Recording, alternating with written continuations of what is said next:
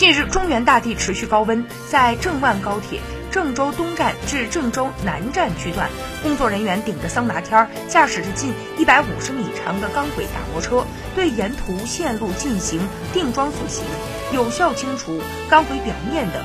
脱碳层，矫正微小的钢轨轮廓形变。修复在钢轨铺设过程当中所产生的轨道表面损伤。作业当中，钢轨打磨车的车轮与钢轨间火花飞溅，微风吹来就会卷起一股热浪。沿途盯控施工的技术人员在炙热的轨面上奔走测量，不断修正作业参数，确保施工的质量。按照计划，高铁将于今年的八月开展联调联试，今年年底前开通运营。